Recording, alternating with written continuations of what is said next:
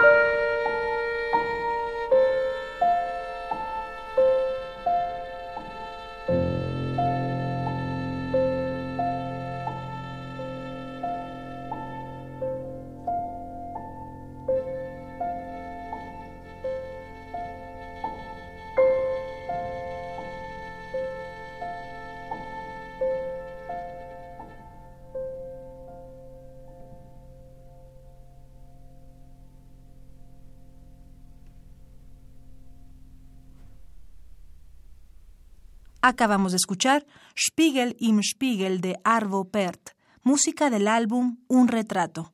Interpretó Daniel Hope al violín y Simon Mulligan al piano. ¿80 años? Y 80 regalos para festejarlos. Cada día un regalo musical diferente.